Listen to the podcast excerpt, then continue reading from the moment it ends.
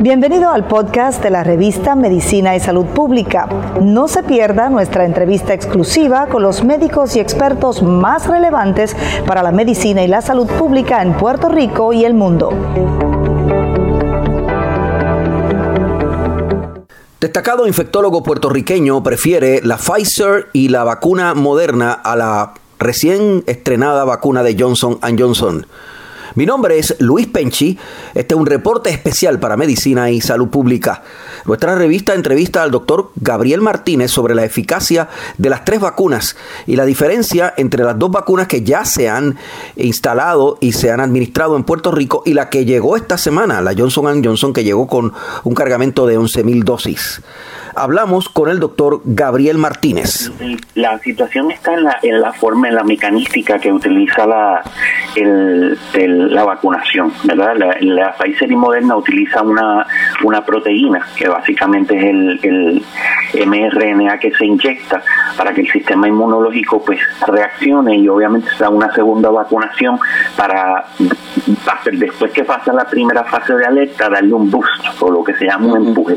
En el caso de la de la de Johnson Johnson y utiliza un vector de adenovirus y que se utiliza como si fuera un caballo de, Troya para llevar un gen que ayuda a, producir la proteína eh, del spike, que es lo mismo que hace la de Pfizer y Moderna, para que el cuerpo reaccione. Eh, y pues obviamente por las características del, del adenovirus de estimular el sistema inmunológico, muchas veces se, se le hace más fácil al cuerpo eh, reaccionar eh, ante la presencia de, del, del, spike que viene cargado a través de un virus que integra al núcleo. Usted, usted ya eh, se vacunó, supongo. Si se tuviera que vacunar, ¿verdad? Y le dan las tres a escoger, ¿cuál escogería? Buena pregunta, ¿verdad? yo en lo particular, yo, Gabriel Martínez, yo escogería las la de mRNA o sea, las de la Moderna y la de la Moderna y la Pfizer. el doctor Martínez dijo que lo que no debe pasar es que una persona que no tenga disponible las otras eh, dos vacunas rechace la vacuna de Johnson Johnson hay que vacunarse, dijo el doctor Gabriel Martínez, que explicó que se espera que la efectividad de Pfizer se pruebe que es mayor a la que se ha registrado inicialmente.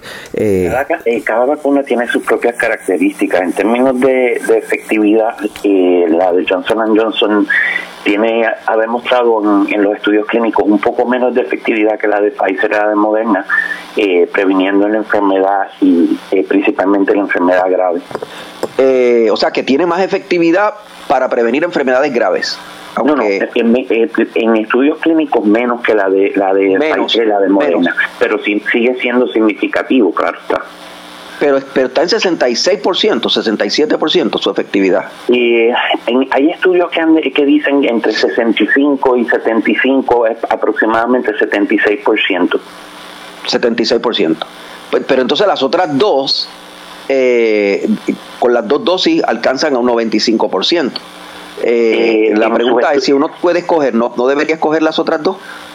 Eh, eh, eso, recuerda que esto fue en sus estudios clínicos, ¿verdad? Una vez ya se, se estas vacunas se pasan a hacer, eh, a poner en, en, poblaciones generales, pues entonces pueden demostrar a lo mejor un menos efectividad que la que demostraban anteriormente. Le puede pasar inclusive a la de Johnson Johnson. Eh, lo único que como ella se hizo específicamente en unos países que tenían ya unas características de mutaciones, eh, pues puede demostrar que puede ser un poquito resiliente, ¿verdad? Ante variantes que puedan ser un poquito resistentes. Expresiones del doctor Gabriel Martínez en entrevista con la revista de Medicina y Salud Pública. Mi nombre es Luis Penchi. Tengo este reporte especial porque cubrimos la ciencia y la ciencia es noticia.